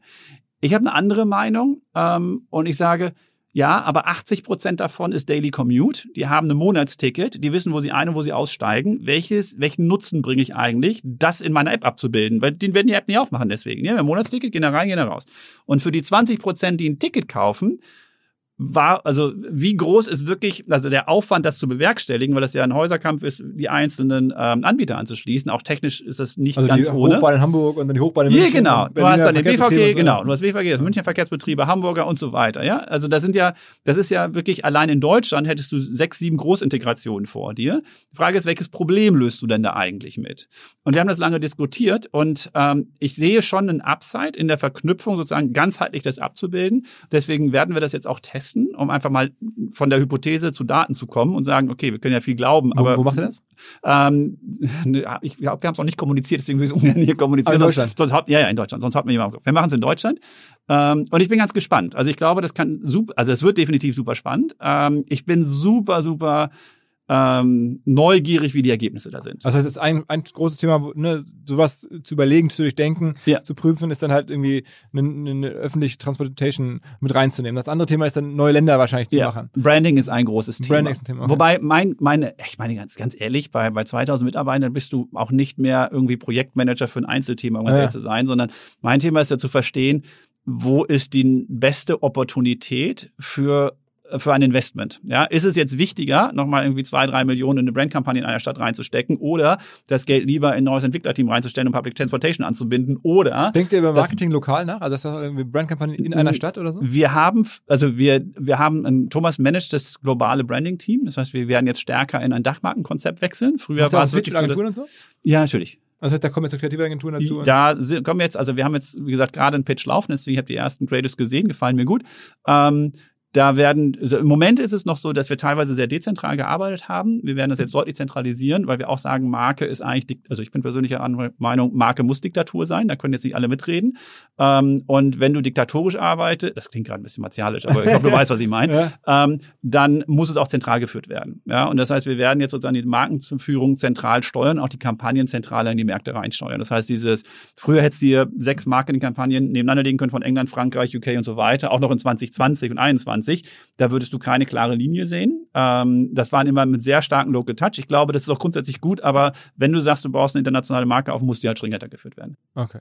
Krass. Ja, bin ich langweilig. Äh, nee, nee, nee. Also es ist auf jeden Fall äh, extrem, klingt nach extrem viel Dynamik. Ähm, Und wirklich, also es ist sozusagen an der, an der vordersten Front auch der Digitalisierung, natürlich der ähm, Mobilitätswende äh, oder ne, also ganz vielen Kernthemen, die ja gerade die Gesellschaft, die Welt bewegen. Ja, also Ja, wir haben das Thema nachhaltig noch gar nicht wollte ich angesprochen. sagen, also ne? das ja. ist, das ist äh, na ist das, ist das, seid ihr aktuell, würdet ihr sagen, dass euer Netto-Netto-Beitrag zur Nachhaltigkeit heute ähm, äh, positiv oder negativ? Ja, wir haben es neutral. Also wir machen komplettes Offsetting aller Emissionen, die wir haben. Nicht nur Okay, der jetzt mal. Offsetting rausgenommen. Also als Okay. rein, äh, Offsetting ist ja immer auch so ein bisschen. Ja, ja, gut, du kannst natürlich sagen, aber wir haben ja auch ein klares Ziel, ähm, dass wir sagen, wir wollen bis 2030 komplett neutral arbeiten, ohne ein Offsetting zu betreiben. Und die Elektri wir treiben zum Beispiel die Elektrifizierung unserer, äh, unserer kann ich ja gar nicht sagen, aber unserer Partner-Taxiflotten und Mietwagenflotten voran, indem wir halt gezielt Incentives aussteuern, indem wir sagen, pass auf, wenn du dich engaged, dann machen wir und du ein On-Car-Advertising drauf machst, zahlen wir den doppelten Betrag, um halt sozusagen die, äh, die Kosten für das Ja, aber Elektrik- es ist ja die alte Diskussion im, im Kern. Jetzt, wenn du Ja. die die du mit den ganzen auch Rolleranbietern Ja. zum Beispiel diskutieren kannst, ist das überhaupt, äh, also erstmal jetzt aktuell heute ein Vorteil. Die sagen ja, mittelfristig verdrängt es dann Autos und dann fahren die alle elektrisch und so. Aber man könnte ja sagen, ja, wenn es das ganzen Rollerkram nicht gäbe, dann würden wir jetzt alle wahrscheinlich irgendwie laufen. Und das wäre auf jeden Fall mal nachhaltiger, als da irgendwelche Roller hinzustellen, die irgendwo gebaut wurden und sonst was. Ne? Ja, aber was ist denn eine Stadt? Also gebe ich dir recht. Klar, am besten wäre es, wir würden alle zu Hause auf einer Farm sitzen und nur laufen und keinen Strom haben und keinen Fernseher und so weiter. Aber das ist, das ist ja nicht die Realität. Die Frage ist doch, äh, wir haben in Corona gemerkt, wie wie schwierig das ist, wenn wenn es keine Interaktion mehr gibt, wenn Leute sich nicht mehr bewegen dürfen. Das ist ja ein Grundbedürfnis des Menschen, sagen, ich will mich austauschen, ich will Leute nehmen, ich will Sachen entdecken, ich will von A nach B kommen, ich will mich bewegen. Ja, also Freiheit. Warum wollten wir alle einen Führerschein haben, als wir 18 waren früher, also in meiner Generation noch? Ja, ich bin in Herten groß geworden, im Ruhrgebiet. Die einzige Möglichkeit, da rauszukommen, war mit dem Auto. Ja, also deswegen war für mich das das Größte. Die Frage ist doch jetzt, ähm, wie kann ich das denn schaffen, wenn das ein Grundbedürfnis ist, das möglich nachhaltig darzustellen oder abzubilden?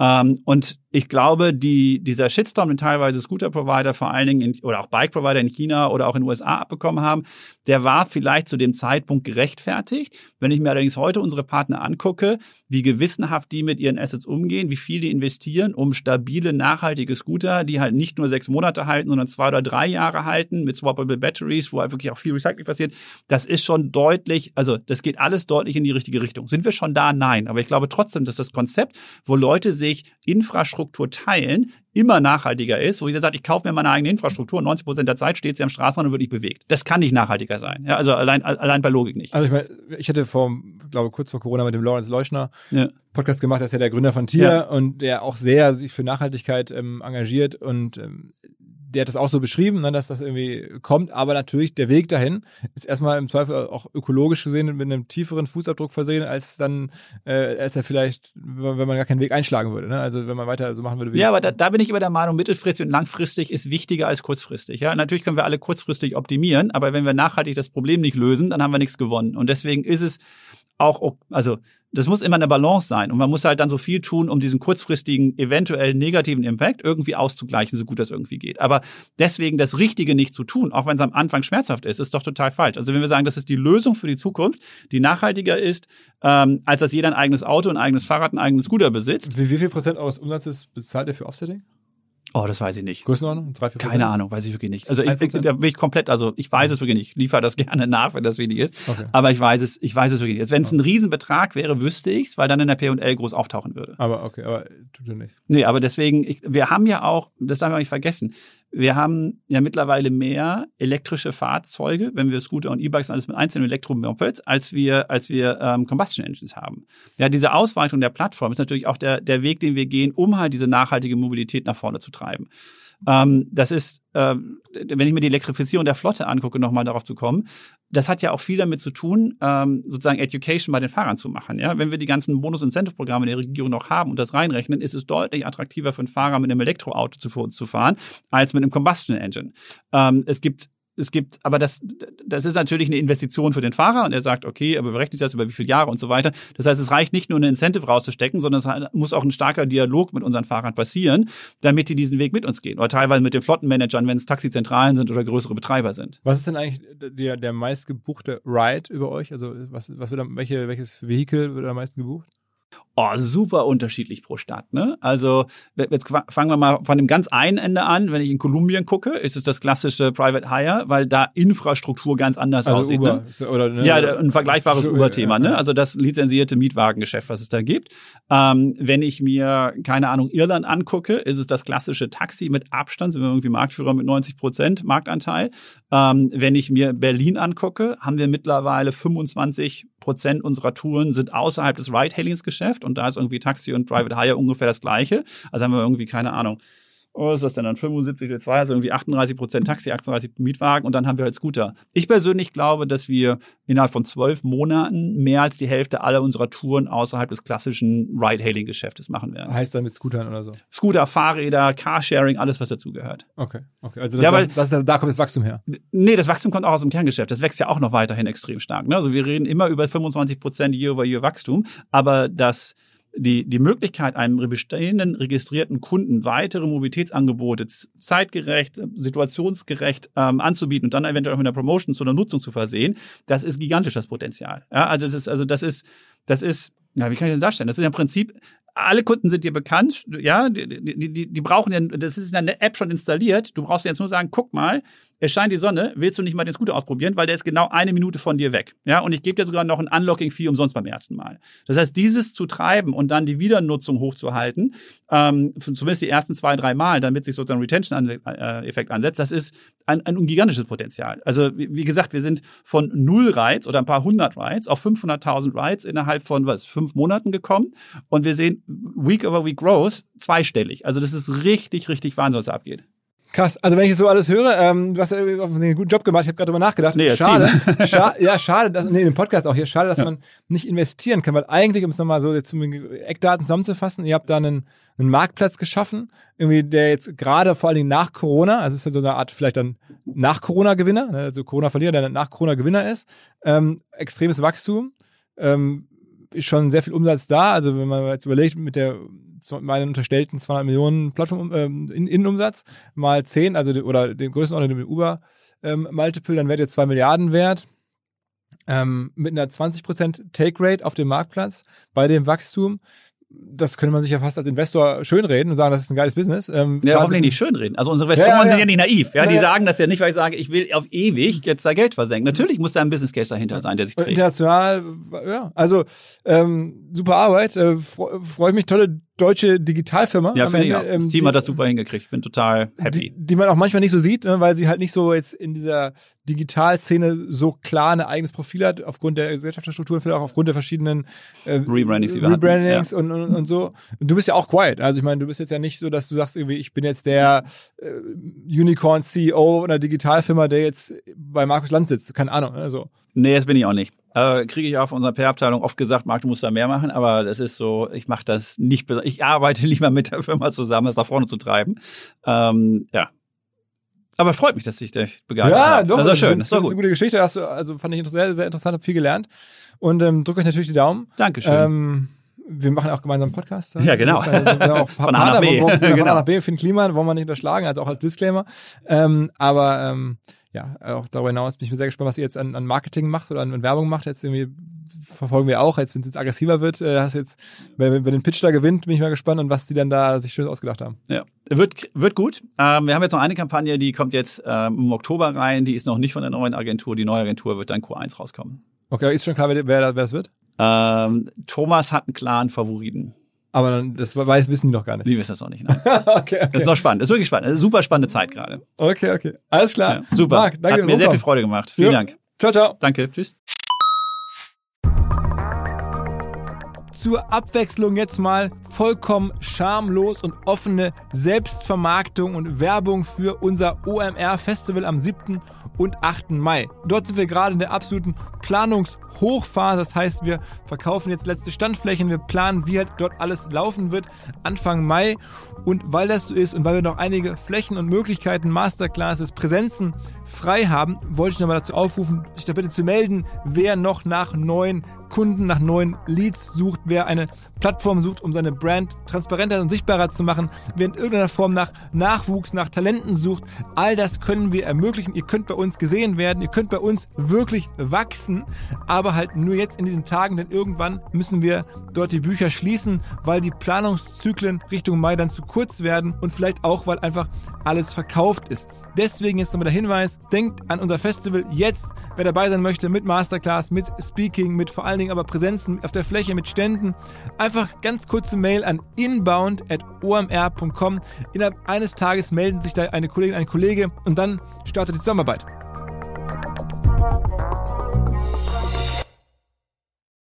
Zurück zum Podcast. Dieser Podcast wird produziert von Podstars bei OMR.